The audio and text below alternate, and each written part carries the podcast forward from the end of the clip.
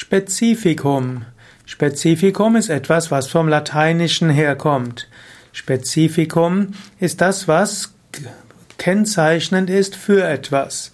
Spezifikum ist also die Besonderheit und das kennzeichnende Merkmal. Zum Beispiel kann man sagen, dass ein Spezifikum des Yoga Vidya Stils ist, dass Entspannung, Bewusstheit, Atmung und spirituelle Achtsamkeit zusammengehen. Spezifikum ist auch zum Beispiel in, bei der Arznei eine oder in der Arzneimittelkunde ein Mittel mit ganz genauer spezifischer Wirkung. Es gibt Arzneimittel, die allgemein tonisierend wirken oder allgemein beruhigend wirken. Es gibt Arzneimittel, die allgemein stärkend wirken. Insbesondere gilt das bei der Pflanzenmedizin.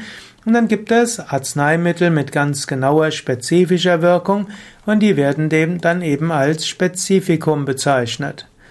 Spezifikum kann also auch ein Synonym sein für Besonderheit und Charakter, für Eigenart, Eigenartigkeit, Eigentümlichkeit.